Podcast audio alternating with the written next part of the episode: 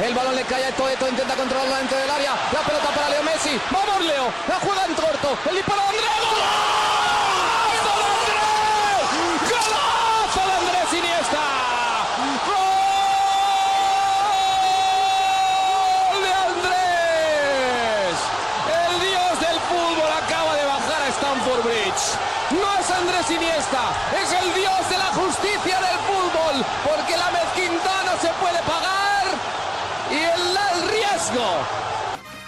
Les libéraux, les libéraux. Le podcast qui revient sur le football de notre enfance. Nous l'avons suffisamment répété, le FC Barcelone de Guardiola a changé l'histoire du football à jamais. Et les épisodes des libéraux l'ont démontré à plusieurs reprises, notamment à travers les débuts de Messi ou la carrière de Xavi. On s'est rendu compte que nous aussi, on avait peut-être oublié de parler de l'autre visage de cette équipe, Andrés Iniesta, le visage pâle. Nous aussi, finalement, nous sommes tombés dans le cliché en oubliant de parler de celui dont on ne parle que trop peu. On va remédier à cette ineptie dans l'épisode du jour avec un retour sur la carrière du légendaire numéro 8 du FC Barcelone avec Raphaël et Karim. Comment ça va messieurs? Et que vous inspire Iniesta, Raphaël? L'aisance technique et la sérénité en toute, euh, en toute, facilité, euh, dans tout contexte. C'est vraiment euh, torse bombé, prise d'information avant même de recevoir la, la, la balle, les petits crochets courts, les transmissions passe laser le but contre Chelsea, le but contre les Pays-Bas, euh, tant de moments, euh, tant de moments légendaires tout simplement, et, un joueur euh, qui faisait un peu le travail de l'ombre à côté des Messi, etc., mais tellement important. et on va revenir sur sa carrière très très longue et on a, on, s'en rend vraiment pas compte quand on voit ce qu'il a fait que, sa carrière elle est vraiment énormissime et je pèse mes mots. Justement, Karim, euh, je rejoins un petit peu les, propos de, Raphaël, je rebondis sur ses propos, j'ai l'impression que la carrière d'Iniesta, elle est quand même passée à une vitesse incroyable. Ouais, nous, nous on s'en est pas rendu compte parce que c'est vraiment où la conscience football euh, était établie à, à ce moment-là. Et jusqu'à ces dernières années, on a vécu en fait avec Andrés Iniesta. Et euh, Raphaël a bien fait de, le mentionner en termes de, de longévité, mais surtout en, en, termes de performance et de titres on va, on va, on va placer ce monsieur euh, là, où il doit être parce que je pense que avec, euh, avec les joueurs euh, qu'il qui a côtoyés, ça, ça, lui a fait un, un, peu d'ombre malheureusement. Et comme c'est pas le joueur euh, qui fait des, des paillettes à tout bout de champ, voilà, les libéraux vont, vont s'occuper de ce, cas dans, dans ce nouveau, nouvel épisode. Et qui dit épisode légendaire sur le FC Barcelone, dit notre invité favori, Sayed, et qui est sur Twitter. Merci encore une fois d'accepter notre invitation. Merci, bonsoir, merci les libéraux de m'inviter hein, à la maison, évidemment. bah oui, on t'a eu. en famille, on est entre nous. Donc, on t'a euh, eu sur toutes nos saisons quasiment. C'est la maison ici. Quasiment, quasiment. C'est la maison, c'est la famille, donc euh, on est bien. On vient dès qu'on est invité. Et, Tous les week-ends. Iniesta, pour un supporter du FC Barcelone, il représente quoi? Bah, il, il représente le Barça. Iniesta, c'est vraiment c'est l'emblème du Barça. C'est le joueur rêvé, on va dire, pour euh, les supporters du Barça. C'est le joueur qui représente le Barça, c'est le joueur qui représente la matière, le club, les valeurs, tout ce qu'on veut. Et en plus de ça, c'est un joueur esthète, c'est un joueur agréable à regarder, un des joueurs les plus agréables à regarder de notre génération. Et en plus de ça, l'aboutissement, en toute sa carrière, euh, tout ce qu'il a entrepris, il a abouti d'énormes choses. Très peu de joueurs contemporains peuvent le regarder dans les yeux et disent et, de pouvoir dire qu'ils ont accompli autant de choses dans le football. Iniesta, c'est évidemment lui aussi, comme tu le disais, l'expression de la réussite de la, la, Masia. Et on va commencer, messieurs, par s'intéresser à, à, ces jeunes années pour faire comprendre à nos éditeurs qu'on a affaire à, une, à, un jeune enfant différent. L'enfant Iniesta, justement, est connu de tous dans le monde du football espagnol de l'époque. C'est tout à fait, tout à fait. C'est déjà un très très grand euh, talent. Et c'est pour ça justement qu'en fait, les, euh, les, recruteurs de la Masia vont mettre, euh, vont mettre le grappin dessus, entre guillemets. Donc, euh, il, va, il va arriver assez jeune, il va arriver avant l'adolescence. Ça va être très compliqué pour lui au début, évidemment, d'être d'être loin de sa famille, d'être seul. C'est un gamin assez réservé. Donc, les premières années vont être très difficiles pour lui à la Masia. Mais voilà, il va faire son. Au fur et à mesure, il va faire son petit parcours de chemin. Et avancer dans la vie, dans, le football et se ferait un chemin. Mais par contre, sur le terrain, très rapidement, il va, mettre tout le monde d'accord. Hein. Dès, ses deux premières saisons à la Masia, il est reconnu comme un, talent hors pair. D'ailleurs, on, voit déjà des photos de lui en 97-98 avec Guardiola, etc. Voilà, c'était, il, va très très vite être reconnu comme le plus gros talent de la Masia de sa génération. Et c'est vrai, Raphaël, qu'il est loin de, chez lui. C'est quelqu'un qui n'est pas catalan, contrairement à la génération de, de qu'on connaîtra par la suite. Et malgré cela, bah oui, il progresse quand même assez vite et très bien euh, chez les jeunes. Bah, surtout dans un club avec une identité euh, euh, vraiment régionale comme, euh, comme le FC Barcelone avec la Catalogne, c'est vrai que quand tu n'es pas d'ici, ils ont un langage particulier. quand tu viens pas vraiment de cette région-là, c'est d'autant plus difficile pour s'imposer et, exister en tant que en, tant qu'adolescent. On pense notamment à Lionel Messi qui venait même pas du même pays, il venait même d'un autre continent. On a un peu banalisé ça, mais à l'époque, c'est vrai qu'il n'y avait pas beaucoup de joueurs qui, qui venaient pas de là et qui justement ont dû s'intégrer à la culture, au football et, au, langage corporel euh, au quotidien, surtout dans, dans ces années-là où tu te recherches en termes d'adolescence et voilà l'âge l'âge où tu, tu grandis, tu essayes vraiment d'exister et, et, de t'adapter au mieux, surtout euh, pour une institution comme la Masia. Et, et comme, comme il l'a bien dit, au final c'est, il va monter crescendo. Euh, alors c'est en 1999, je crois, il remporte la Nike Premier Cup. Alors il faut savoir que c'est une compétition de jeunes qui est vraiment réputée dans le monde entier, euh, qui existe depuis 91, je crois.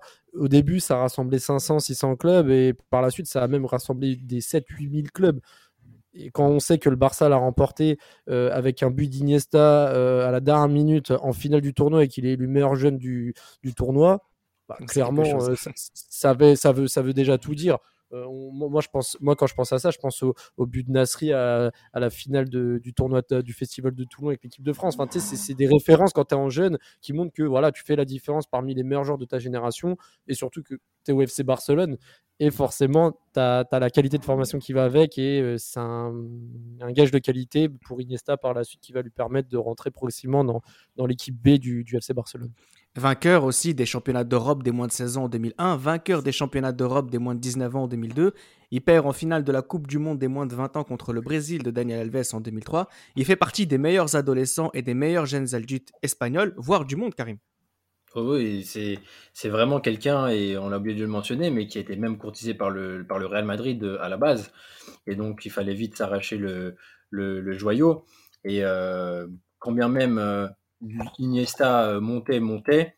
Euh, il faisait partie vraiment de cette vague avec les Victor Valdez et, et, tout ça. Mais lui, ce qui dégageait sur le terrain, c'est déjà avoir la confiance euh, des entraîneurs et être repéré déjà par, on, va, on, va, on, va, on va y arriver juste après, mais par déjà des, des Vandral et surtout par des mecs qui étaient déjà au club, comme Guardiola, qui avait déjà l'impression d'avoir un joueur pas fini, mais qui qui était déjà très mature dans, dans, dans, la, dans, les, dans les prestations et dans, dans l'intelligence du jeu et surtout cette capacité à s'être adapté à la philosophie Barça avec des débuts bien compliqués comme on l'avait euh, mis en avant. Parce qu'il faut rappeler que c'est quelqu'un qui vient d'une famille très très très étendu. Hein. Damas aime bien revenir sur l'enfance des enfants, leur entourage. Là, c'était un entourage stable avec une multitude de frères et sœurs. Et, euh, et voilà, donc euh, Iniesta dans, dans, dans, la finalité, oui, il fait partie des euh, jeunes Espagnols stars à l'époque. Il évolue en, seconde AB de 2000 à 2003, même si à partir de Van Raal, il fait quelques apparitions avec l'équipe première. Le 29 octobre 2002, justement, il joue son premier match et c'est en Ligue des Champions. Il a 18 ans. Tu as quelque chose à signaler, Seyed, sur ses premières années en professionnel et sur ce qui aurait convaincu Van Raal de lui faire confiance?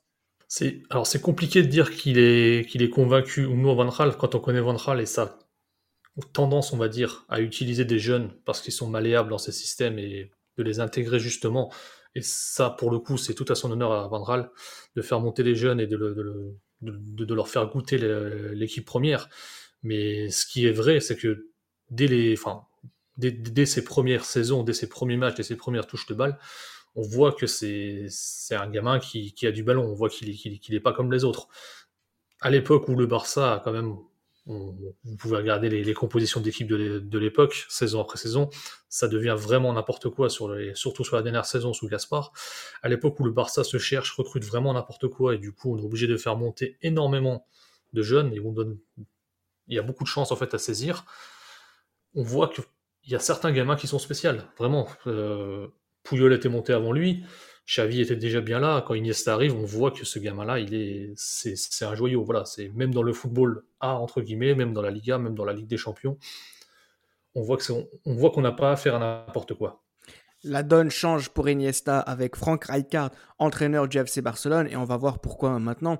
Raphaël, la saison 2003-2004 est la première où Iniesta est totalement dans le groupe professionnel. Seulement, c'est une mauvaise saison pour le FC Barcelone, une saison qui est sauvée par le prêt d'Edgar Davids, sauf que Edgar Davids va prendre la place d'Iniesta dans ce monde. mais, euh, mais c'est vrai que sur cette saison-là, la 2002-2003, ce qui est bien, c'est qu'il a aussi profité de la blessure de Riquelme en hiver pour glaner quelques matchs.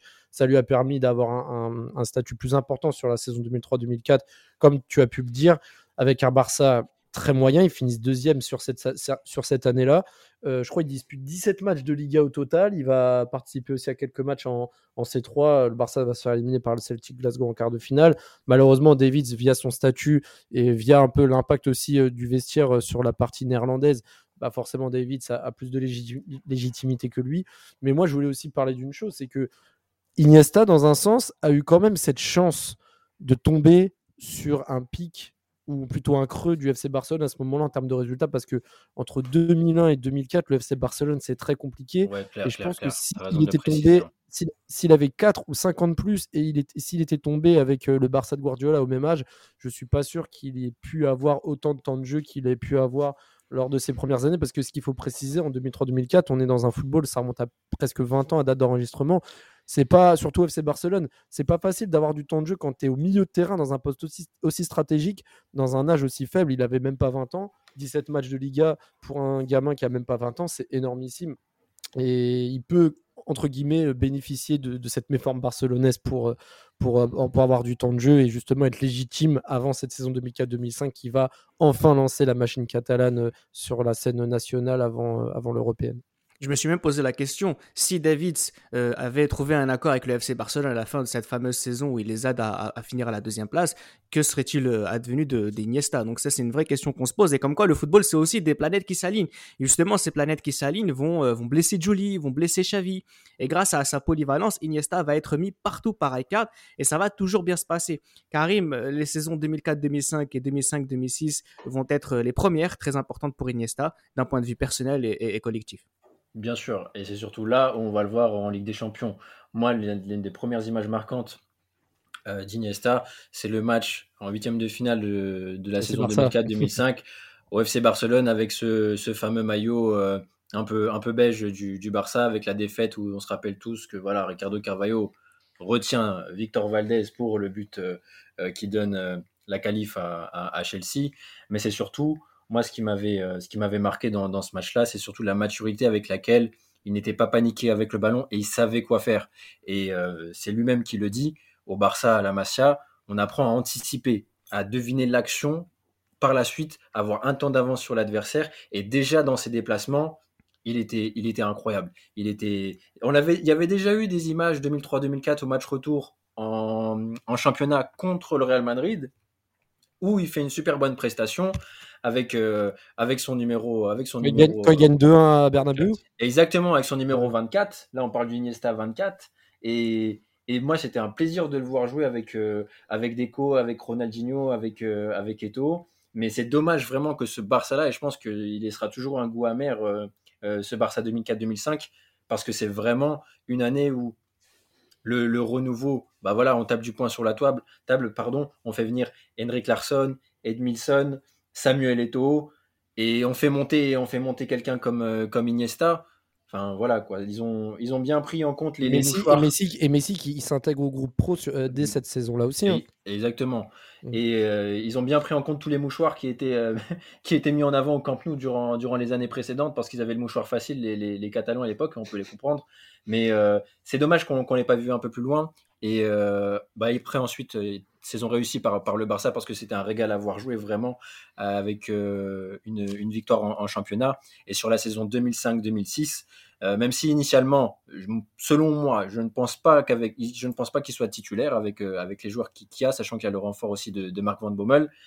Il profite de la, de la blessure de, de, de Xavi sur, sur la saison parce que Xavi ne fait ne fait pas une saison complète sur 2005-2006. Il a, a une grosse, grosse blessure.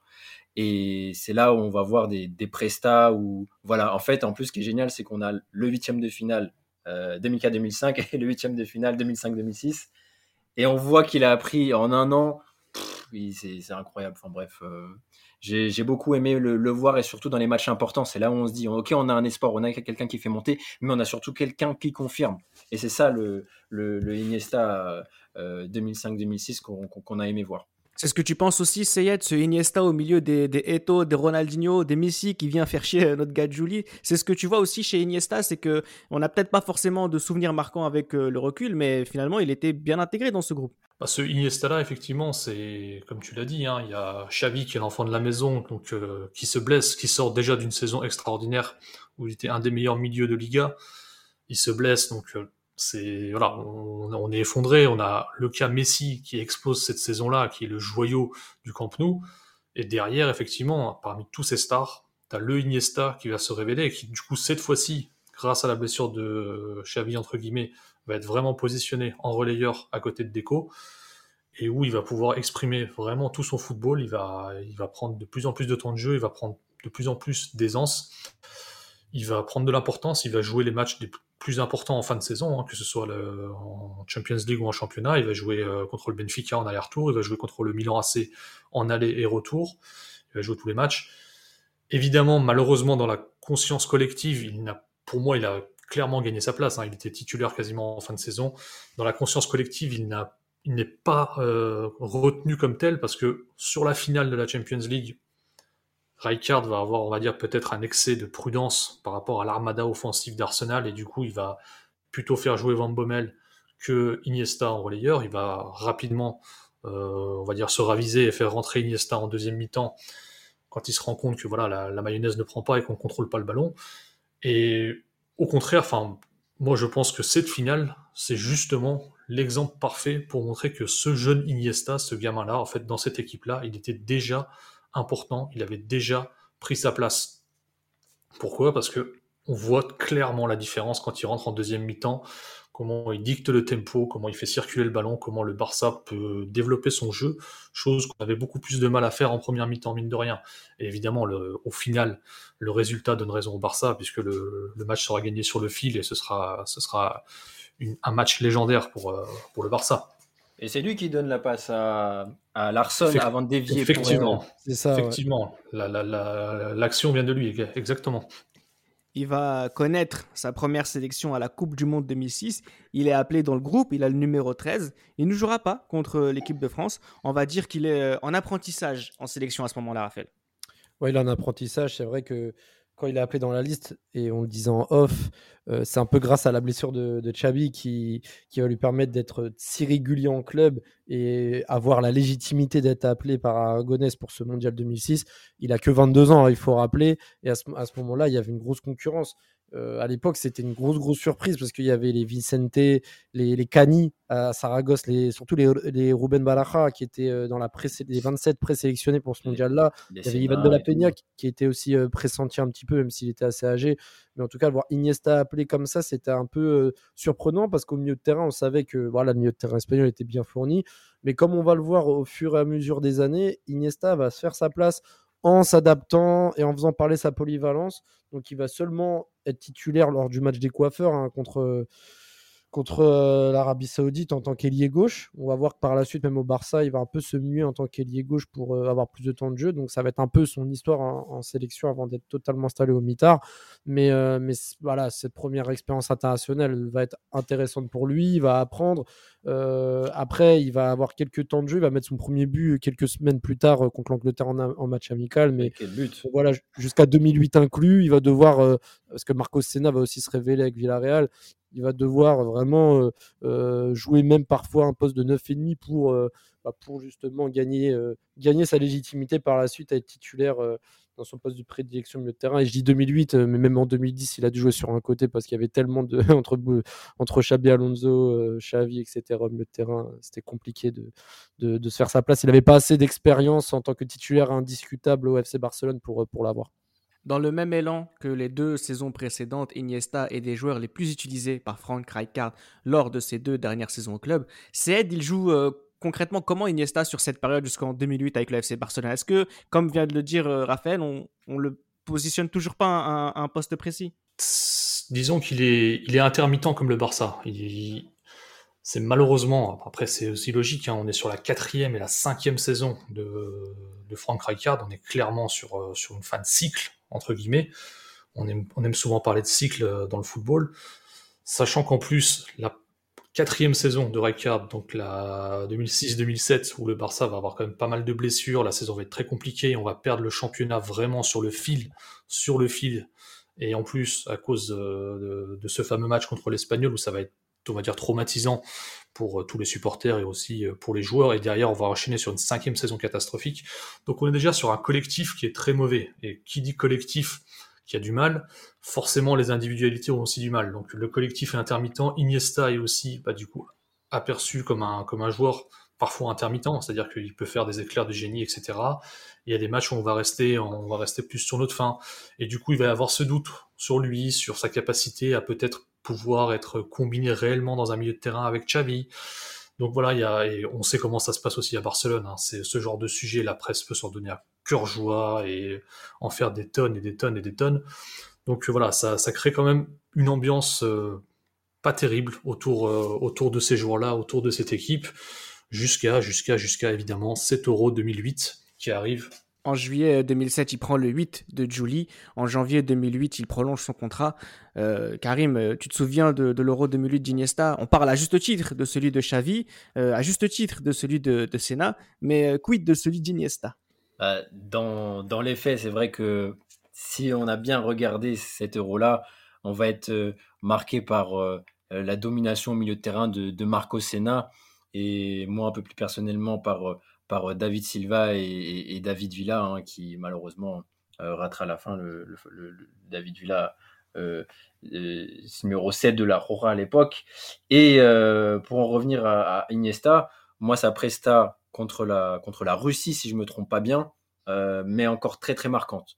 Donc ça veut dire que là, on arrive quand même sur des demi-finales où le gars te sort euh, des prestats incroyables. Parce que ce match-là, vraiment, moi, je, moi, je, l'ai pas revu depuis, mais il m'avait, il m'a clairement, il m'a clairement marqué. Et c'est là où tu t'es dit quand même. Pour moi, je le vois longer tout le match ou même manger la ligne côté gauche. Parce que avec la densité qu'il y avait dans, dans, ce milieu de terrain, euh, comme l'a précisé Raph précédemment, c'est quelqu'un qui pouvait être mis carrément sur le côté, sachant que c'est pas son poste. Et dans ce système-là, encore une fois, avec son intelligence de jeu ses déplacements euh, et, ses capacités techniques, ce mec arrive à, à, être performant et à faire partie de, cette équipe euh, euh, championne d'Europe. Moi, après, j'ai pas franchement de souvenirs clairs de sa, de sa, de sa phase de poule mais quand il fallait être là présent dans les moments décisifs, euh, Iniesta, pour moi, a fait des prestations de, de, qualité, euh, vraiment. Contre la Russie aussi, déjà même en poule, hein, je, crois. Il est le, premier, déjà... le, premier, je, moi, j'ai pas de, de, souvenirs clairs euh, là-dessus. Moi, c'est le, vraiment la demi où il m'a clairement marqué. Non, je crois, je, crois quand il fait la passe d'Est pour le deuxième but sur David Villa en, en phase de poule, et il fait la même pour Xavi en demi-finale. C'est vrai que que, sur cet euro-là. Iniesta, tu sens qu'il il, est plus regardé comme un joyau euh, entouré de Xavi qui a 4 ans de plus que lui, un peu le petit frère, le grand frère. Là, non, non, non. Là, Iniesta, c'est vraiment le joueur qui dézone, c'est le joueur qui prend les risques, les responsabilités de faire les différences avec, sa spéciale, la croqueta, hein, comme disait Xavi aussi. Hein. il était expert de ce, petit geste technique-là, là, dont, quasiment lui seul a, le secret. C'est vraiment, euh, c'était vraiment un, joueur qui était vraiment imprévisible. Et moi, c'est ça que je trouvais vraiment étonnant euh, chez lui. il était capable de faire les mêmes différences dans l'axe du terrain que sur le côté. Et c'est vraiment pas donné à tout le monde. Et, c'est pas pour rien qu'au final, tu le disais tout à l'heure, Reda, le, FC Barcelone lui a octroyé le numéro 8 parce qu'il faut savoir que le Real Madrid était prêt à faire sauter sa clause libératoire à 60 millions d'euros. Iniesta a dit que je devais tout au, euh, FC Barcelone, que c'était son club et qu'il est resté. Et je pense que pour moi, cet été 2007 est vraiment un, déclic et un, un, gros signe pour la suite parce que déjà le, Barça lui octroie un numéro symbolique. Euh, lui refuse euh, les sirènes du Real Madrid qui certes euh, était championne de championne d'Espagne en titre, mais bon était en recherche d'un remplaçant à, Zinedine Zidane hein, parce que depuis le départ de Makelele, surtout Zidane, ils étaient assez perdus avec leur néerlandais là au milieu de terrain, là, les, les Schneider et compagnie. Donc Iniesta vraiment sur cette saison 2007-2008 au détriment de la saison collective du club qui terminera derrière Villarreal, donc troisième de, Liga, et avec, euh, bon, certes, une demi-finale de, Ligue des Champions, mais aussi euh, une, année sans titre. Hein, ce sera une saison blanche, clairement, pour l'FC Barcelone. Bah, Iniesta va vraiment montrer que c'est un genre totalement indispensable. Mais c'est pas pour rien que Guardiola, quand il va arriver, euh, il va faire le ménage et Iniesta, ça va être une des pièces maîtresses euh, de, cette équipe. Justement, l'été 2008, Pep Guardiola, qui connaît Iniesta et tous les autres depuis leur, leur plus jeune âge, est nommé coach de l'équipe première après le départ de, de Frank Rijkaard. L'histoire est en marche. Et Raphaël, tu continues. On a comme l'impression que Guardiola, il a une idée derrière la tête avec Iniesta. Ah bah, comme le disait Eto sur Beansport, hein, Deco, Ronaldinho, Eto, c'est dehors et on met en place une identité de jeu de la Masia, Xavi et surtout Iniesta et Léo Messi qui vont prendre vraiment la place centrale de l'animation offensive. Alors à ce moment-là, il n'y a pas encore. euh, il y a, alors si je dis pas de bêtises, Busquets, il n'est pas encore. euh, Saison 2008-2009 il- ouais, 2008-2009, Busquets monte, euh, monte, Monte- en équipe titu ouais, et il fait des matchs titulaires. hein. Il fait quelques matchs titulaires, mais c'est pas encore le Busquets totalement indétrônable. Mais en tout cas, Oui, mais Euh, tu en sens que Guardiola veut, veut le faire chier à Touré en, en le mettant Voilà, parce que- devant la défense. Bah déjà, quand on voit qu'à la fin de la saison 2008-2009, Yaya Touré va, va, va descendre défenseur central, c'est vraiment pour laisser Iniesta Xavi aux, aux manettes et, à- et- et progressivement Busquets en, en, en- en poste de sentinelle. Mais, mais là, Iniesta sur cette saison 2008-2009, ça va être vraiment n'importe quoi. De toute façon, c'est à l'image du FC Barcelone. hein. Euh, moi, je repense au 6-1 contre l'Atlético avec, euh, pff, avec un match Iniesta totalement surréaliste. Le, le 2-6 à Bernabeu, les gifles contre Lyon, le Bayern euh, au Camp Nou. Euh, là, là, on voit vraiment l'apogée, enfin pas l'apogée parce que ça viendra par la suite, mais, mais vraiment, on, Moi, on je voit- trouve cette équipe-là, on est d'ailleurs, il y a eu un podcast là-dessus entre le Barça 2008-2009 et le, le- et le 11-12. le le- 10-11, tu veux dire? Le 10-11. Le, le 10-11, excusez-moi. Et euh, ouais, non, clairement, il y a, il y a des bas, mais le 2009 était franchement incroyable. On va parler de 10-11 tout à l'heure, mais juste, euh, on va profiter du fait que Céd est avec nous pour parler de cette saison 2008-2009. On te, laisse, on te la laisse la- nous la raconter parce merci, que merci. elle est évidemment euh, époustouflante, mais elle l'est aussi à travers les, les prestations d'Iniesta. Tout à fait. C'est comme tu l'as dit, euh, tu l'as dit Reda tout à l'heure. Pep Guardiola, il arrive avec une idée. Et comme je disais avant, il y avait cette question. En fait, c'est- très important. hein. Les, gens ne croyaient pas que Iniesta et Xavi pourraient euh, jouer ensemble. C'est-à-dire que le doute avait réussi à s'installer chez, chez des gens. C'est dire comment ça peut être lunaire aujourd'hui pour nous, juste de l'évoquer. Et Pep Guardiola va arriver donc avec une idée, comme tu dis. Déjà, il va retenir Xavi, parce que Xavi aussi un peu sur le départ. À ce moment-là, il est en doute. Et euh, ce système qu'il va mettre en place avec euh, ses joueurs, et en fait, ça va être vraiment, on va dire, le, le système dans lequel Iniesta va s'é- s'épanouir. Mais, mais c'est vrai que, mais c'est vrai que pour rebondir, excuse-moi, je veux juste dire par rapport à, à ce que tu viens de dire, c'est vrai que euh, c'est totalement vrai par rapport au fait que on reprochait à Rijkaard de pas mettre un, un joueur physique. Ça m'avait surtout ça. choqué lors du match contre Manchester, le match retour à Old Trafford en 2007-2008, où, où dans le milieu de terrain, tu sentais que le qu'il y avait un déséquilibre physique. Et Ah ouais, justement, comme tu disais, Guardiola, il va totalement à l'inverse en disant que Iniesta est important pour euh, avoir davantage de joueurs de ballon pour faire vraiment parler le jeu qu'il voulait mettre en place. Je te laisse finir, mais c'est vrai que c'était par rapport au match à où j'avais eu ce. il faut. Non, mais c'est- important parce qu'aujourd'hui, tu vois, mais là, là, on, on- à date, en 2022, on est en train d'enregistrer. Pour nous, ça paraît normal, tu vois. On te dit, on met un milieu Xavi, euh, Iniesta, Busquets, bah ouais, pourquoi pas? À l'époque, ça l'était pas. Ça Bien l'était sûr. clairement pas, tu vois. Des, des- des joueurs euh, profil euh, Guardiola, déjà, euh, en 6, ça existait quasiment plus, tu vois. Dans les années 2000, euh, on préférait avoir un beau Makelele, quoi, tu vois. Et, et heureusement Donc, que clair. l'Espagne gagne l'Euro 2008 Exactement. pour, pour affirmer cette euh, cohabitation entre guillemets. hein. Exactement. Ouais. La, la première étape, c'était ça. C'est vraiment l'euro où, euh, où les- bah, déjà l'Espagne regagne. L'Espagne, bah depuis, euh, depuis, depuis bah, une génération. L'Espagne regagne, l'Espagne revit, et derrière, effectivement, donc, dans, dans ce système où Pep Guardiola, le, le- le jeune Guardiola, et où je pense qu'il devait être le seul à, à croire à son système, au final, bah, en fait, il va mettre en place une machine, hein, on peut l'appeler clairement comme ça, une machine dans laquelle bah, Xavi et Iniesta vont se régaler, ils vont se régaler pendant des années. Et effectivement, Xavi, c'est le cerveau, c'est la machine. On a déjà fait un, un giga podcast sur lui. Iniesta, c'est c'est l'esthète, c'est c'est le joueur qui, qui te sort des gestes venus d'ailleurs, la croqueta, les, les, les rotations sur lui-même, les, les, les mouvements de bassin, les, les passes. Enfin, c'est Iniesta, quoi. C'est c'est vraiment l'esthétisme, le, le football qu'on aime, le, le, le, le pourquoi on se lève, le pourquoi on va en stade, tout ce que tu veux, c'est Iniesta. Iniesta, c'est le football et il va se régaler dans ce système. Et effectivement, comme tu disais, arrivé, arrivé en deuxième partie de saison, février, mars, etc. Par exemple, pour le quart de finale euh, de Ligue des Champions, euh, aller contre le contre Bayern. Nos, am- nos amis du Bayern Munich, excusez-moi, on, on s'est peut-être souvent fait défoncer par eux, euh, Aujourd'hui, à l'époque, avant le match, on savait qu'on allait les exploser. Bah oui. On le savait, j'ai des amis qui voulaient aller, qui voulaient aller parier. Ne faites pas ça chez vous. Ils ont été pariés. Barcelone, moins 1, parce qu'à l'époque, tu pouvais, au, au tabac, tu pouvais parier moins 1, euh, ça veut dire gagner avec plus euh, de buts d'écart. Et ils étaient partis parier là-dessus, ils avaient mis des sommes dessus, ils étaient confiants. Et en une mi-temps, ils étaient, ils, ils étaient heureux. 4-0 à la mi-temps. Mais c'est là, mais C'est la force. c'est là, mais c'est là où tu vois que le Barça c'est un grand club et qui, qui laisse Guardiola faire ce que tu viens de dire, c'est-à-dire euh, tester un nouveau concept, un truc qui était pas du tout tendance à l'époque, c'est-à-dire mettre des joueurs de ballon au milieu de terrain et majoritairement et lui laisser le temps. C'est surtout ça et c'est ce qui a permis à Xavi Iniesta de créer ces automatismes là.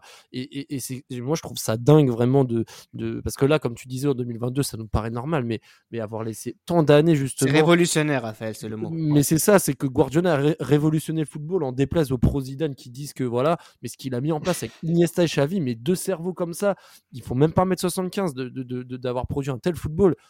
C'est, c'est, c'est, c'est vraiment insolent et vraiment chapeau à, à, à Iniesta d'avoir euh, vraiment eu ce, ce niveau de jeu pendant X nombre d'années avec Xavi à côté. Iniesta, Karim, qui en plus d'avoir de donner l'impression qu'il joue euh, avec les mains au lieu de- à la, place des pieds, c'est aussi quelqu'un qui est clutch.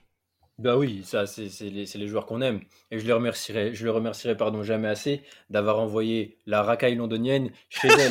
Parce que là, non, vraiment, il faut, il faut qu'on en parle parce que moi, il y a des éléments qui, m- qui me rendent ouf parce que voilà, sur euh, des réseaux sociaux, on voit que le match retour à Stamford Bridge 2008-2009, Barcelone-Chelsea, c'est un scandale et tout. C'est vrai Non, mais D'accord, d'accord, ok. Et le match aller?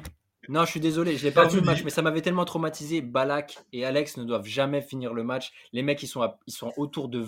Ils sont à 20 fautes. Ils sont à 20 fautes sur le match, les mecs de Chelsea. Ils ont mis le bus. Voilà, hé, prends ta lucarne, et si un- tu rates ton dégagement. Non, moi, je suis trop heureux. Non, parce que ce Oui, Chelsea, mais il que arrêter croire. faut arrêter de croire qu'il a joué comme le Barça toute la saison. Donc, à un moment donné, pourtant, je suis pas pro Barça. Je suis, je suis vraiment avec un, un- un regard neutre là-dessus. Et ok, bah, je suis très content que Messi trouve Iniesta et, euh, et renvoie toutes ces tracailles à la maison. Et voilà, faites des grands gestes devant les caméras. Allez, à l'année prochaine. Mais, Karim, bon. Karim, moi, je, moi je suis totalement d'accord que, que le Barça sur leur saison, il mérite un million de fois de gagner avec des champions. Par contre, sur le match retour, voilà, tu, franchement, tu peux pas le comparer au match aller parce que le nombre d'incohérences qu'il y a eu et tu savais que, que le Chelsea aurait pu plier le match bien avant et même s'ils avaient mis le bus à l'aller, c'était le Mais- plan initial et dans tous les cas, bah, Chelsea. si. le- T'as vu Hmm comment finit le Barça? Yaya Touré, défenseur central, il me semble. Oui, mais bon. T'as vu euh, comment Et ça finit à l'arrache. Je Je suis d'accord, il y a énormément, il y a énormément de, de mauvais choix d'arbitrage, beaucoup en faveur du Barça dans ce match, mais l'arbitre fait aussi des conneries dans l'autre sens, notamment ce carton Mmh. rouge, où c'est juste, t'as 5 secondes avant, t'as Drogba qui met un coup de talon dans les couilles de Piqué, et c'est lui qui doit prendre son rouge, et derrière c'est Abidal qui se fait exclure. Et tu sais très bien qu'un match à l'extérieur, en Champions League, demi-finale, déjà que t'as plein de blessés, en plus on t'enlève un défenseur, c'est compliqué la fin de match. Tout ça, maintenant moi je vais te dire mon sentiment de, supporter du Barça, effectivement, ce match-là, avec Drogba qui a dit derrière euh, fucking disgrace, machin, etc., ça a fait des tonnes et des tonnes et des tonnes. Les supporters du Real s'en sont donnés à cœur joie. Mon sentiment, moi, en tant que supporter du Barça, c'est que oui, effectivement, l'arbitrage est mauvais. Oui, effectivement, Chelsea peut se sentir lésé. Mais qu'est-ce que ça fait du bien, mon gars. Eh, moi, il la met Moi, dans la lucarne. Eh, moi, j'ai qualifié et c'est tout. Moi, j'étais trop heureux. J'ai crié aussi. J'ai crié. j'étais C'est un de mes heureux. meilleurs souvenirs en tant que supporter. Vraiment, je te le dis, c'est un de mes meilleurs souvenirs. Ce qui- m'intéresse, effectivement, c'est que ce soit Iniesta qui mette ce but qui t'a rendu si heureux. C'est intéressant de, de le préciser dans ce podcast et c'est ce qui donne tout, tout le sel. C'est une expression que je dis beaucoup dans les derniers podcasts, je sais pas pourquoi, mais c'est ce qui donne tout le sel des, des grands joueurs. C'est trentaine, véritablement. la trentaine. La trentaine, je radote. Exactement. Non, mais Iniesta, en plus, tu vois, euh, c'est c'est son père, je crois, qui racontait que, bon, quand il était plus jeune, avant d'arriver à la Masia, etc., il, était- il jouait sur des postes plus offensifs et du coup, il marquait, il tirait au but, etc. Et à la Masia, ils ont cette obsession du, poste 4, qui est le poste de, de Busquets. Ils font passer tous les joueurs techniques sur ce poste. Donc, ils ont fait passer Xavi, Fabregas, euh, et donc Iniesta aussi. Ils l'ont fait passer sur ce poste, ils l'ont fait évoluer sur des postes plus reculés sur le terrain. Et son père expliquait que Iniesta, du coup, il a perdu cette tendance à, aller marquer, à tirer devant, etc. au fil des années. Du coup, il était plus timide. Il marquait moins, du coup, c'était un joueur moins un stat. Mais au final, dans, le, les moments clutch, comme tu dis, quand il faut tirer et qu'il faut la mettre, à la 91e, 12e à Stamford Bridge, il tire et il la met. C'est-à-dire qu'il tire avec son âme et le, ballon il finit au fond de filet. Et ça, c'est magnifique. C'est magnifique. Dans la carrière d'un joueur, quand tu sais que dans le moment clutch, il a marqué, c'est exceptionnel. C'est un peu comme quand on, on avait fait le podcast sur Rivaldo, c'est pareil, tu vois. Dans, les moments clutch, le mec il est là, il il la met au fond. C'est que dire de plus, que dire de plus, le football. Ceux qui écrivent euh, l'histoire. J'aimerais que l'on s'attarde euh, sur un aspect qui me fascine chez, Iniesta. C'est une personne euh, discrète, calme, mais aussi fragile et qui n'a pas honte de l'assumer. Il a fait une dépression après cette saison hein, 2008-2009, une dépression euh, post-saison d'exception dont on ne parle pas beaucoup euh, dans le football. Des mecs qui, après avoir euh, tout gagné, ne savent plus comment aborder leur sport. Je suis supporter de, de la Juventus. Le premier que j'ai entendu verbaliser cette réalité, c'est Deschamps qui disait qu'après la Coupe du Monde de 1998, la Juventus avait récupéré un vieux papy en parlant de lui. Iniesta, en étant exceptionnel sur cette saison, s'est vidé émotionnellement. Mais ça, ça ne s'arrête pas là parce qu'on ne peut pas faire cet épisode sur Iniesta sans parler de, euh, de l'épisode d'Annie Arquet. Euh, Dani Arquet qui décède en, août 2009. Après cette saison stratosphérique, euh, disons, disons-le clairement, Iniesta le dit lui-même, il a pensé au suicide. C'est la raison pour laquelle Karim, il estime que sa saison 2009-2010 est la pire de sa carrière. Il était au fond du trou. Oui, clairement. Et là, rendez-vous compte qu'on a balayé le, ses, ses- ses débuts, on va dire, hein, une première partie de, de- de carrière. Il y a déjà, il y a déjà 1, 2, 3, 4. On a déjà. Non, 3, on est à 3. On est à 3 championnats d'Espagne, 1 euro, 2 Ligues des Champions. De ce, de ce dont on parle depuis le début, je pense qu'on réalise vraiment pas. On réalise C'est vraiment déjà pas. incroyable. C'est déjà incroyable. Et oui, comme tu l'as mentionné, Reda, avec le décès de, de Dani, Dani Rarke, c'est, c'est, c'est un chaos, comme il l'a, il l'a désigné lui-même par ses mots. C'est un chaos qui l'a fait tomber bien bas. Euh, pour donner un peu quelques aspects de, de, cette dépression, c'est quelqu'un qui, à 25 ans, euh, allait voir son père à minuit et demander de dormir avec lui, tellement il se sentait pas bien. C'était des moments euh, noirs, il n'arrivait pas à, voir le jour. Et quand on sait d'où vient Iniesta, dans un petit village où lui-même dit ça sert à rien d'avoir une voiture ou une moto ou autre, tu fais tout à pied, ils sont 2000. Voilà, la, la chaleur humaine et, et, et, ce côté euh, euh, très terroir qu'a ce garçon, et très sensible aussi, bah, ce genre de nouvelles, bah, ça détruit. Et passer du, du, top au monde du football à, à la réalité de la vie, je pense que mentalement, déjà, personne n'est prêt, voilà, mais encore moins, en- encore moins Iniesta. Et euh, il y a un moment donné, voilà, il s'est même dit, euh, euh, peut-être que ce serait mieux qu'il arrête le football. C'était une discussion qu'il a évoquée avec son père. Et Guardiola, il faudra mentionner cet homme parce que c'est quelqu'un qui aura eu un rôle euh, majeur dans, dans la, résurrection mentale de, d'Iniesta. Même si sur la saison euh, 2009-2010, il, il fera une vingtaine de matchs titulaires et avec une trentaine d'apparitions et que le Barça gagnera son, son titre. Mais c'est un moment, voilà, il faut. Et plus tard, après, il va lui arriver un autre drame quelques années plus tard. Mais c'est quelqu'un de, très sensible et qui a été très touché par, par cet épisode, comme toute l'Espagne. Et bien évidemment, on fera honneur euh, à- au but marqué en finale de, la Coupe du Monde, qui, qui sera un, un hommage à, à son ami décédé. Et oui, parce que Raphaël, comment elle se termine cette saison 2009-2010 Bah, la saison 2009-2010 euh, va se finir par une blessure. hein. Il va rechuter, euh, il va rechuter en avril 2010, hein, comme euh, quelques années plus tôt. Euh, alors euh, là, c'était pas le genou, je sais plus, je sais plus euh, pour quel était le, le de la blessure. Ouais, le ménisque, je crois, oui, c'est ça. Euh, donc il faut quand même le mentionner. Je pense que Gilles Christ euh, sera quand même content de, de le mentionner que sa saison 2009-2010 en club est l'une des pires de sa carrière. C'est vrai que entre sa dépression, entre euh, lui- parce qu'il faut aussi en mentionner qu'en 2009 il remporte tous les trophées, donc euh, rebondir sur une nouvelle saison après un, un six trophées qui est enchaîné d'une saison avec zéro trophée, faut quand même redescendre d'un nuage en plus de la dépression du reste et des blessures en fin de saison. Donc c'est vrai que tout ça mis bout à bout a fait que Iniesta a vraiment mal commencé sa campagne de Coupe du Monde. À ce moment-là, on, se pose des questions, on se dit est-ce que euh, Iniesta va pouvoir surélever son niveau comme il l'a fait à l'Euro 2008 tout en sachant qu'il va jouer sur un couloir gauche?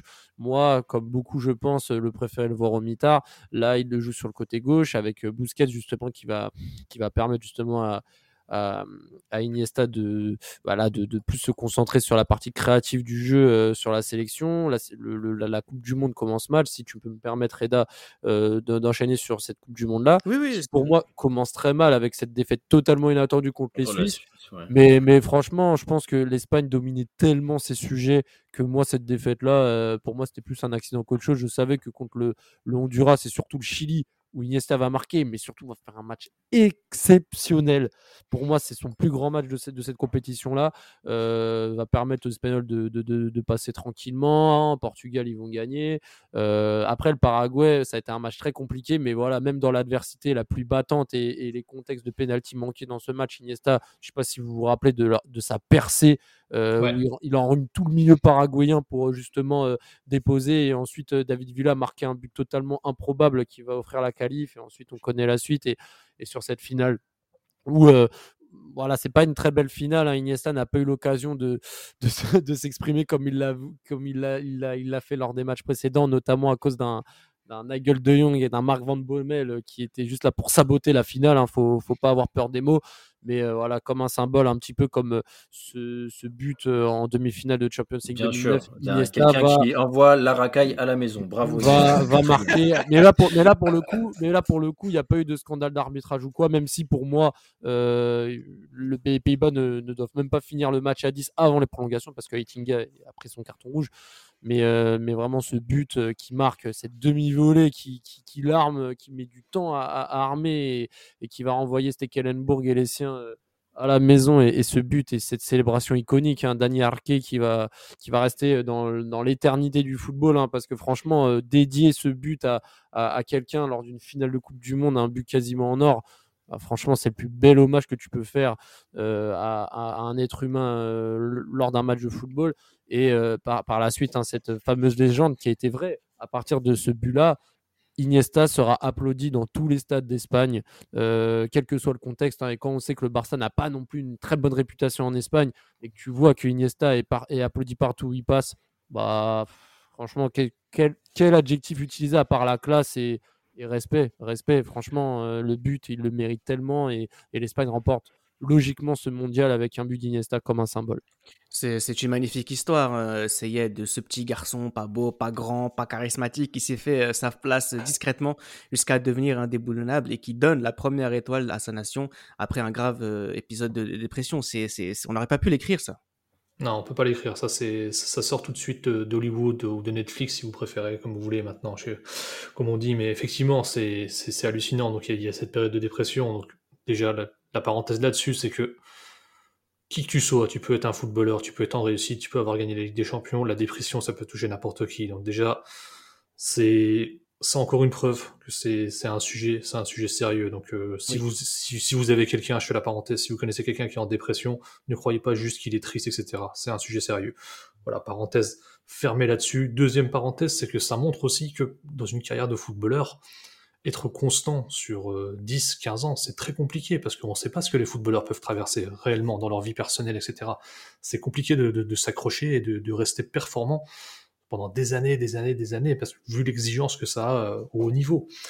Et effectivement, du coup, le petit, le petit le petit, euh, le petit gringalet qui qu'on n'attendait pas au final, et eh ben une fois de plus, c'est lui qui arrive en finale et qui va mettre le but le plus important de l'histoire du football espagnol, très simplement, parce que, encore une fois, pour ceux qui connaissaient le foot avant 2010, les Espagnols, pendant des années et des années et des années, c'était des générations de talents et de talents et des poissards. Des générations de talents gâchés les uns derrière les autres. Et on, enfin, ça, ça en devenait risible. On se disait, mais jamais jamais ils vont réussir. Mais non, mais c'est hallucinant. Et en fait, cette génération, enfin, on, était arrivé à un point où on se disait, la Roja, ils peuvent sortir tous les meilleurs joueurs qu'ils veulent, ils vont jamais gagner, c'est pas possible. Et au final, bah si, parce que finalement, c'est pas, voilà, Iniesta, c'est pas le, c'est pas la classe euh, et le, sens de but de, de Raoul, c'est pas le, c'est pas la, on va dire, les termes techniques, etc., la, que pouvait employer Guardiola, c'est pas le, c'est pas la grande gueule de Luis Enrique, etc. C'est pas tous ces jours-là qu'on avait connus avant, mais Iniesta, c'est la classe incarnée, c'est le joueur esthète, c'est le joueur qui nous a fait rêver, et c'est surtout, surtout, surtout le joueur qui va marquer le but clutch dans la finale en prolongation. Très peu, très peu de joueurs je le redis, hein, je l'ai dit, je crois en début, je le redis, très peu de joueurs peuvent se targuer, peuvent euh, regarder Iniesta et dire j'ai fait comme toi, au moins dans le foot contemporain. Merci. Il a, marqué, il a marqué en finale de Coupe du Monde le but le plus important. Il a gagné un euro juste avant. Il a gagné sa Ligue des Champions juste une saison avant. Déjà en 2010, Iniesta, il est déjà très très haut en termes d'accomplissement. Très très haut déjà. Non, Et c'est pas fini. ce, ce genre de joueur, il faut, faut le dire clairement, c'est une poignée euh, de joueurs et, et ce but hein, contre les Pays-Bas l'a fait entrer, euh, tu le disais euh, Raphaël tout à l'heure, dans, dans le cœur de toute l'Espagne du foot, mais aussi dans la culture populaire espagnole. hein. On parle de lui dans les films, euh, on le mentionne dans les émissions télé. Voilà, c'est vraiment, il est rentré dans la culture populaire espagnole ap- après ce but-là et c'est pas tous les joueurs qui sont capables de, de faire ça. On va terminer euh, un petit peu avec les années euh, Guardiola euh, à travers une, une question très simple déjà, celle euh, Karim, c'est le poste auquel jouait euh, Iniesta. Moi, je sais pas vraiment si c'est un milieu central, si c'est un 10, si c'est un second attaquant ou si c'est tout à la fois. Ouais, c'est... en vrai, c'est le 8, ce qu'il avait derrière le dos. C'est ça. c'est le 8, tu peux te donner au 8. Donc euh, voilà, un positionnement dans le milieu central, excentré gauche, euh, avec, euh, avec Busquets à côté et Xavi plus côté droit. Mais vraiment, après, en vrai, il y avait. Enfin. C'est pas qu'il y a plus de système, c'est que les mecs, comme le disait Thierry Henry quand il exposait euh, euh, la tactique barcelonaise, c'est. euh, T'es dans ta zone, tu restes dans ta zone. Voilà, les mecs, qui, les mecs, bougeaient comme ça. Et comme ils jouaient en triangle, bah après c'était fini. Et comme je le mentionnais précédemment, on t'apprend à la Masia où te déplacer par la suite après avoir fait une passe. On te demande d'imaginer l'action, la capacité de projection et l'intelligence de jeu de ces mecs-là. Quand, t'as le, quand on a trois au milieu de terrain et tu as le, le génie qui est Messi euh, à droite, ça te fait déjà quatre mecs sur, euh, sur, euh, sur, sur une grosse partie du terrain, sans, sans, sans mentionner les, les- défenseurs et, des fois les Pedro qui, qui venaient aussi par la suite. Bah, ça faisait des mecs qui parlaient exactement le même football. Et, et sur la saison bah, 2010-2011, waouh, là on aura vu que total. Je sais, sais même pas s'il y a eu. Ils ont eu un moment de doute, ces, ces gens-là, tellement c'était beau à voir et tellement ils ont, ils ont dominé outrageusement toutes les compétitions dans lesquelles euh, ils, ils étaient engagés. On dit souvent, euh, Raphaël, dans les libéraux, qu'on préfère euh, la saison 2010-2011 à la saison 2008-2009. Est-ce que Iniesta aussi est meilleur en 2010-2011 C'est c'est dur, c'est vraiment dur parce que 2008-2009 pour moi c'est on va dire sa première grosse saison euh, en tant que titulaire avec un grand Barça, je précise bien, parce que le dernier grand Barça qu'il y avait eu c'était 2005-2006 et il n'était pas totalement titulaire pour moi. Euh, moi j'ai préféré 2010-2011, maintenant 2008-2009, enfin c'est quand même très très, très dur de, de comparer. À l'Euro 2008, il était un joueur majeur parmi d'autres. En 2010, il donne le titre mondial à l'Espagne. L'Euro 2012, euh, c'est son tournoi, de A à Z, Karim. Bah oui, là c'est. Dès, le pre- dès, dès- dès les premiers matchs, et surtout l'Italie, contre quoi. l'Italie, mais c'est comment c'est possible Mais tu te dis, mais comment c'est possible? Déjà, bon, dans les faits, quand on arrive, euh, parce qu'on a, on a un peu, on a, on a balayé ça parce que bon, on a- on a- ça a été mentionné précédemment, mais quand même sur l'exercice 2011-2012, euh, sur la saison avec le, le FC Barcelone, euh, notre invité pourra confirmer qu'Iniesta était monstrueux. Voilà, après il s'est passé ce qui s'est passé en demi-finale. Moi, je l'ai trouvé vraiment très très fort. Et pour moi, ce Barça-là a été gâché par des idées euh, euh, litigieuses de Guardiola qui, à la fin de la, saison, même s'il y a eu la blessure de David Villa au Mondial des clubs, il me semble, en décembre euh, 2011, pour le coup, euh, n'avait plus de neuf, mais commençait à vouloir jouer avec Isaac Cuenca, Fabregas, Fauneuf. Bref, des idées qui leur ont coûté une demi-finale et bien fait pour eux parce que ces idées-là, elles doivent pas être récompensées, je pense, quand tu avais cette équipe de, Barça bah, bah, sur le papier. Enfin bref, et tout du coup, pour revenir à ta question, Reda, en 2012, ouais, c'est des leçons de football, c'est trop, c'est limite trop facile pour eux. Déjà que Iniesta donne cette impression de facilité sur un terrain de foot, accompagné de, tout cet effectif-là complètement fou euh, et, et sans fin, parce que ça s'arrêtait pas, parce que même sur le banc, quand tu faisais sortir euh, quand tu faisais sortir un, un, Busquets, il y avait un Alonso qui arrivait. Enfin bref, c'était- n'importe quoi cette équipe d'Espagne. Et je crois qu'elle se permettait aussi de jouer avec, euh, avec un faux neuf. Et des fois, Fernando Torres rentrait aussi. Enfin bref, le Torres de 2012 qui n'était pas fameux. Et non, c'était une démonstration. Il y avait Pirlo d'un côté, mais il y avait Iniesta qui avait un autre niveau encore. Sachant que le niveau de Pirlo était élevé, on, on kiffait les voir jouer. Et vraiment, là où tu te dis, euh, c'est c'est vraiment la finale contre. Déjà, il y, a le match, il y a le match de poule contre l'Italie, mais la finale contre l'Italie, waouh, c'est. Mais c'est trop facile. En fait, ce qui est pas marrant, c'est que cette équipe d'Espagne, c'est que c'est trop facile pour eux. Et là, on va parler de quelqu'un qui aura enchaîné Euro 2008, euh, Coupe du Monde 2010, Euro 2012 et, deux Ligues des Champions entre temps. Là, ça, ça, ça, place un. Non, c'est stratosphérique. Moi, la question finalement qui vient conclure peut-être cette, période, Raphaël, c'est euh, bon, je suis pas un grand fan de, non plus de, de ce trophée, mais peut-être qu'il aurait mérité un ballon d'or sur ce laps de temps. Ah, 2012, euh, en fait, le problème, c'est qu'il sort. Bah là, on parle de 2012, mais il y a, y a beaucoup de joueurs hein, sur la planète football qui mériteraient des ballons d'or, on va dire, de, temporalité, c'est-à-dire sur 5, 6, 7 ans, euh, un niveau affiché constant, mais de très haut niveau. Et c'est pas le seul, hein, j'en pense à d'autres hein, également, des Raoul, etc. C'est des joueurs vraiment qui ont affiché un niveau, mais tellement insolent euh, qu'il aurait mérité. 2012, malheureusement, il tombe l'année où Messi met 91 buts, c'était ah n'importe quoi. Enfin, y a, y a, il tombe vraiment à des moments où il y a les deux monstres et il y a euh, et il y a une aussi euh, on commence à arriver dans une sphère où le football est, très marqué par euh, l'individualisme offensif les statistiques etc donc bah malheureusement Iniesta colle pas à ça et en plus de ça il a pas la belle gueule qui va avec. Il a pas le charisme que peut avoir d'autres joueurs avec des cheveux plus longs voilà peut-être voilà des David Beckham etc donc voilà malheureusement il a pas il avait pas les, les codes justement pour remporter ce trophée là mais voilà pour parler de un peu cette période 2012 et même après, moi j'ai eu la chance de voir Iniesta pas une fois, pas deux fois, mais trois fois de mes propres yeux euh, au Parc des Princes à chaque fois euh, présent au stade. Euh, j'ai vraiment à le voir en vrai.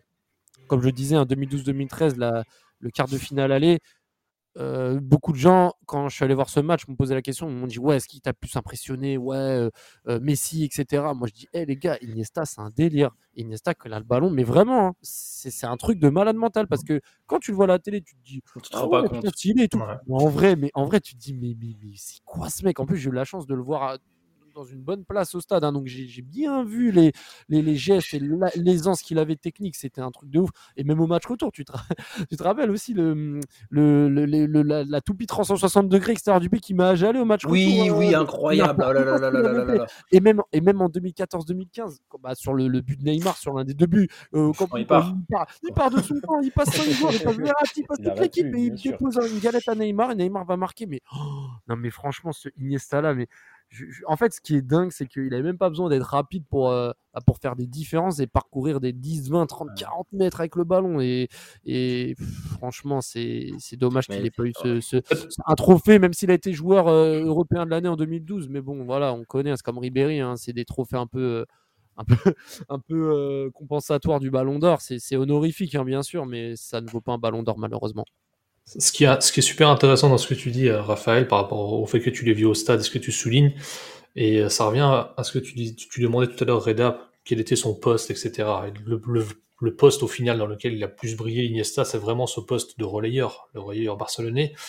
Et pourquoi justement c'est on, on, va jamais le mettre en candidat réel au Ballon d'Or sur toute une saison, enfin sur toute une année, pardon, etc. Parce que le rôle de relayeur, au final, dans ce système qu'a mis en place euh, Guardiola, il, a toute une partie euh, cachée, on va dire, toute une partie ingrate, toute une partie qu'on voit moins. Alors depuis tout à l'heure, je dis qu'Iniesta est un esthète, c'est un joueur magnifique à voir jouer, ce qui est vrai. Mais Iniesta, c'est aussi et surtout un joueur qui est quasi impossible à faire déposséder du ballon. Et en fait, c'est-à-dire que sur toutes les phases de jeu que tu regardes du Barça de l'époque et même sur les années qui ont suivi, donc sur les sorties de ballon, etc., quand le Barça est pressé euh, en hauteur ou en mi-hauteur, etc., et qu'il faut sortir, quand la balle arrive sur Iniesta, il va te sortir, je sais pas, d'un pressing de deux joueurs, parfois trois joueurs, il va sortir des, trucs de dingue, et il, ne perd pas le ballon. Et ce qu'il faut se rendre compte, c'est qu'il le fait une fois, il le fait deux fois, il le fait trois fois, quatre fois, cinq fois. Sur une mi-temps, quand tu es un adversaire, tu presses un joueur, tu es à 60 mètres de tes buts, tu presses un mec une fois, il te le fait. Tu dis à ton coéquipier, viens avec moi, on va le presser à deux. Il vous passe tous les deux. Vous y allez à trois, vous n'arrivez pas à prendre la balle, il refait une passe de l'autre côté. C'est frustrant, c'est frustrant quand tu joues au foot et que tu as un mec qui est impossible à déposséder du ballon, et c'est fatigant. Et en fait, on se rend pas compte, mais au fil du match, Iniesta, il fatigue l'adversaire. Qu'est-ce qui a changé, euh, Karim, quand, quand Guardiola est parti? Qu'est-ce qui a changé dans, chez Iniesta? Est-ce qu'il a baissé en niveau? Est-ce qu'il est encore plus fort? Est-ce qu'il a changé? Et je te laisse parler jusqu'à bah, justement la fameuse saison 2014-2015 où effectivement bah, il est toujours aussi fort. Alors, pour moi, hein, sur la saison 12-13, là où, Messi euh, flanche euh, un, petit peu euh, physiquement, et même Iniesta ne, fait pas tous les matchs, mais pour moi, je trouve qu'il prend le relais parce qu'il sort quand même 15 passes décisives en, championnat cette saison-là. Sur la saison 12-13, il fait vraiment le relais comme il faut. Après, voilà, tu peux pas euh, être au four et, au moulin, comme on dit, le Barça 12-13. Voilà, c'est un Barça qui sort, euh, qui sort fatigué de, de cette ère-là. Enfin, je sais pas, moi, quand je pense au Barça 12-13, j'ai l'image de tous les mecs qui étaient dépités après le match au Camp Nou. Après Chelsea, j'ai l'impression qu'il y a encore cette fatigue-là sur cette saison qui réside. Et ensuite, sur la saison 2013-2014, euh, là où bah, il me semble que c'est là où, Neymar arrive. Et euh, c'est là où aussi il le. le bordel, hein. d'ailleurs, son arrivée, ça fout le bordel. Hein.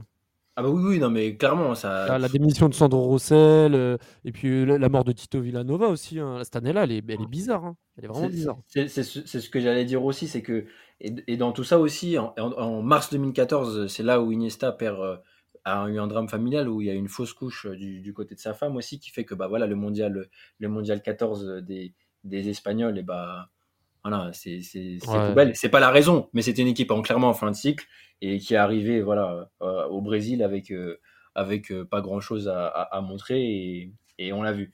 Et là où on vous, on vous, parle des joueurs d'axe et, et, et, des mecs importants le Barça a réussi à, à vraiment dominer le monde du foot saison 2010-2011 avec David Villa qui prenait son rôle axial à, à, merveille mais entre-temps, voilà, comme je vous le disais, il y avait, il y avait des rotations bizarres sur la fin de l'année 2011-2012. Et ensuite, bah voilà, t'as Neymar, t'as Messi, mais dans l'axe, il n'y a jamais personne qui occupe l'espace. Et c'est là où arrive euh, Luis Suarez. Et c'est là où, voilà, il va faire du bien à tout le monde, ce mec-là. En partie à Iniesta qui va pouvoir jouer dans un fauteuil, dans le sens où cette hein. saison, pour moi, il était tellement facile que c'était tout. En fait, euh, je sais pas, je repense au match contre le PSG. Enfin, c'était des démonstrations de football à chaque fois. Moi, j'ai aussi un gros faible pour le Iniesta 2014-2015, où pour moi, euh, malgré son âge, il, a, il, a, il, avait, il avait une expérience tellement, tellement importante. Il arrivait tellement à le retranscrire grâce à Rakitic qui était arrivé entre temps, justement, qui lui a permis de, de, de, de s'épauler avec pour justement euh, avoir une projection vers l'avant. Et moi, j'ai toujours un faible un peu pour, pour, pour les joueurs d'axe. Et moi, j'ai toujours préféré Iniesta dans l'axe, euh, au milieu de terrain. Donc, euh, donc moi, le 14-15, j'ai vraiment aimé. C'était vraiment un pur milieu axe. On avait un poste défini de, de sa part. En fait, tu as la MSN devant. ouais, mais ouais, c'est ça. Qu'il faut comprendre. Ça. Et quand, quand tu es défenseur et que tu as la MSN, tu pas, envie de, pas envie de monter. Tu n'as pas envie d'avoir de l'espace derrière toi dans ton dos.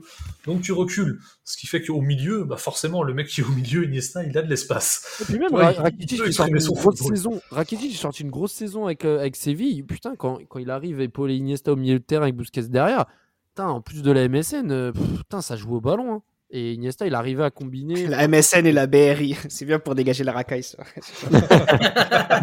Les années 2000. non, mais c'est vrai qu'en plus, il a le capitana sur cette saison 2014-2015, euh, euh, Iniesta, donc c'est assez intéressant. Il va rester euh, au club jusqu'à la saison 2017-2018 avec le FC Barcelone il aura gagné euh, 9 championnats d'Espagne, 6 coupes d'Espagne, 4 Ligues des Champions et 3 coupes du monde des clubs. Euh, c'est extraordinaire. Il jouera avec l'Espagne jusqu'à la Coupe du monde 2018. Il prendra sa retraite à l'issue de, cette dernière après 130 sélections et 4 participations en Coupe du monde une gagnée. Euh, on a déjà suffisamment parlé euh, de son rôle dans cette victoire. Quel regard tu portes sur sa fin de carrière, Sayed, entre les dernières années au FC Barcelone et, ses années euh, à date d'enregistrement actuelle au, Japon? Alors, les années au Japon, on va dire qu'il est parti vendre du vin et profiter, bien mérité, une, pré-retraite d'une pré-retraite bien méritée en profite, hein, frérot. Parce que non, mais voilà, franchement, faut, faut dire ce qui est. Hein. Tu, ceux qui ont fait, euh, ceux qui ont joué au foot, ceux qui ont connu les centres de formation le savent. Hein. C'est, c'est un rythme de dingue. Il y a été, il, baigne dedans depuis qu'il avait 12 ans. Il a joué à haut niveau pendant toutes les années en fait où il a joué au foot. Une fois qu'il a touché le sommet, il, n'en est plus sorti. Il a, voilà, il, a été à fond. Il était, il a connu les plus belles années de gloire du Barça, et qui dit belles années dit aussi exigence, l'exigence du public, l'exigence du club, l'exigence des médias, l'exigence de partout. Et, voilà, c'était un symbole, il devait, il devait répondre tout le temps présent. Et pour moi, jusqu'à la fin, il a répondu présent. Il y a eu des moments, il y a eu des saisons où il était moins bien, il y a eu des moments de moins bien forcément. Jusqu'à la fin, pour le FC Barcelone, il est resté exemplaire, un joueur exemplaire, un capitaine exemplaire. Et ce, le dernier match, la dernière image qu'on va garder vraiment de lui, c'est cette finale contre les FC Séville 2018 où on gagne 5-0 et où en fait il sort une partition exceptionnel, sachant que ça arrive juste après le match terrible à la Roma où on se prend une, une déculottée, où l'équipe n'existait pas, où les, les, supporters étaient traumatisés. Et en fait, derrière, on se rend compte que non, en fait, pour euh, quand Iniesta veut mettre euh, le coup d'accélérateur, il est là et il arrive à sortir une, prestation exceptionnelle et il marquera aussi son but pour participer à la fête. Et on retiendra ça. Après, je, l'ai dit en début de, de podcast, Iniesta, c'est le Barça. Vraiment, c'est le Barça. À, une époque, ils envisageaient de mettre son nom sur la Masia, etc. Ce serait tout à fait mérité parce que c'est le prototype, c'est le joueur qui représente le club, c'est le joueur qui représente notre système, nos valeurs, tout ce que tu veux. C'est le joueur qui a passé euh, toute sa carrière, on va dire en tout cas européenne, au Barça. C'est le joueur qui a amené les plus grandes gloires au football espagnol voilà, c'est, je, je sais même pas quoi dire. Il y a tout, il y a, il y a, tout. Il manque absolument rien. Donc tu parlais de Ballon d'Or tout à l'heure. On s'en fout. Te dire, voilà, on s'en fout. C'est un trophée individuel. Est-ce qu'on échangerait des Ballons d'Or contre les 2 euros, une, euh, une Coupe du Monde, un but en finale de Coupe du Monde, euh, 4 LDC, euh, euh, homme du match en finale de LDC, en finale d'Euro, en finale de Coupe du Monde. Enfin, qui, qui, qui échangerait ça contre des Ballons d'Or? Personne, clairement. Euh, Iniesta, indissociable des Xavi, Messi et les autres qui font partie de la meilleure équipe en club de l'histoire, de la meilleure génération en sélection d'histoire, quand même. Ouais, c'est. En fait, on a eu de la chance d'avoir vu ces mecs parce que maintenant, on, va, bah, on réalise qu'ils partent tous euh, petit à petit au, et, au, fur et à mesure des, années. Mais c'est surtout euh, qu'on aime ou qu'on n'aime pas parce que ça fait énormément parce de, de discorde au, au, niveau des années 2010 avec le Real, Chelsea, l'Inter, des histoires comme ça, l'arbitrage et tout. Mais en final, ce qui ressort de, de ce Barça-là, parce qu'il faut se rappeler du contexte électrique à l'époque et la manière avec laquelle on en, on en, parlait, je me rappelle avoir eu des débats houleux euh, dans ces années-là, c'est qu'au final, bah voilà, la finalité, on, tout ça ne ressort plus et c'est très bien. C'est que Iniesta a fait, a fait des choses dont on s'en rend toujours pas compte et je pense que même, le, euh, même du, du, format du podcast, je pense qu'on est capable de vous en parler, mais trois heures consécutives sans s'arrêter et s'arrêter sur des choses. On n'a même pas parlé euh, de la démonstration saison 2015-2016 au Bernabeu, où euh, il finit une presta avec un but sur le 3-0. Mais je crois que le, le Bernabeu l'applaudit, il me semble. 4-0. 4-0. 4-0. Voilà, ouais. Gilles Christ, euh, les cookies dans tes larmes. Et euh, voilà. bah, Iniesta, Iniesta, il a beaucoup, Iniesta, il a beaucoup fait pleurer le Real Madrid. Et le Real ah, Madrid oui, continue d'applaudir Iniesta. Et il, marque, et il marque euh, sur deux classicos de suite à Bernabeu, hein, en plus, Iniesta sur 2013-2014, 2014-2015. Donc, c'est vrai ouais, qu'il a fait mal sur sa fin de son passage en fin de carrière. Raphaël, Iniesta, c'est comme disait Roff, la grande classe. Ouais, et puis en plus, j'ai menti tout à l'heure en disant que je l'ai vu trois fois, je l'ai même vu quatre fois. Je l'ai vu à Espagne-Italie au Stade de France et j'avais un peu de mal parce que je voyais que c'était l'un des seuls 2016. Espagnols... Ouais, l'Euro 2016 et, il avait... c'était l'un des seuls Espagnols qui proposait des choses et j'avais un peu de mal à accepter le fait que Iniesta, bah, mine de rien, euh, enchaînait les saisons et que c'était, on était proche de la fin. C'est là où je me suis dit merde, Iniesta aussi, on va le perdre. Xavi, on l'a perdu, on va perdre Iniesta également. Comme le disait Saïd tout à l'heure bah, il finit sur. Heureusement qu'il finit sur cette note parce que ça aurait été terrible de finir sur la remontada en 2018. Il marque sur une passe de Messi comme un symbole, un très beau but d'ailleurs. On, on, on, retiendra ses larmes hein, euh, lors de sa sortie, la standing ovation de tout le stade évidemment. Mais, mais qu'est-ce que. Enfin, et encore là, je repense à des choses. Je repense à comment il a sauvé l'Espagne contre la Croatie lors du troisième match de poule. Hein, ça s'est joué à pas grand chose il y a tellement de choses à dire. On pourrait en parler 3, 4, 5 heures de Iniesta. Euh, tellement il a, il a marqué une génération. Il a marqué euh, une génération de, fans de footballeurs. Il a marqué un, une nation. Il a marqué des, fans de football tout simplement. C'est, en fait, on, on, a tellement usé des mots, mais il y, a tellement d'autres choses à dire pour, pour le rendre hommage que, que ce serait pas assez parce que, en plus de ses talents footballistiques sur le terrain, c'était un être humain avec des valeurs, c'était quelqu'un qui véhiculait euh, tout ce qu'on aime euh, sur un terrain de football, c'est-à-dire, je crois, il a pris aucun carton rouge dans sa carrière, hein, genre, c'était jamais euh, les décisions de l'arbitre, jamais euh, tu allais le voir dans des affaires bizarres, il était toujours à donner l'exemple, toujours le geste juste, toujours, toujours l'état d'esprit, en fait, et, et en fait, il montre que malgré le côté foot business et l'individualisme qui grandit dans ce football-là, bah que des mecs comme Iniesta peuvent tout rafler. Et je vais terminer ce podcast, ce podcast en disant que oui, c'est l'un des rares joueurs à regarder Zidane dans les yeux et il peut dire Moi, j'ai fait des choses que tu n'as jamais faites.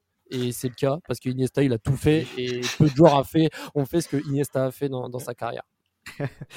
bon, non, mais j'ai rien à redire là-dessus. Hein. Je ça me, ça me, voilà. moi, moi, je te, moi, je peux te rajouter un truc, c'est que, tu vois, euh, demain, quand, je vous le souhaite, hein, quand vous serez de, des parents, etc., etc., et que tu, veux ramener ton fils vers le football, je pense que si tu veux leur donner un, un joueur en exemple en disant, voilà, le football, c'est ça, que ce soit sur le terrain ou en dehors, en termes de valeur, que tu veux véhiculer. L'exemple que je pense qu'on prendrait, c'est un joueur comme Iniesta, tu vois.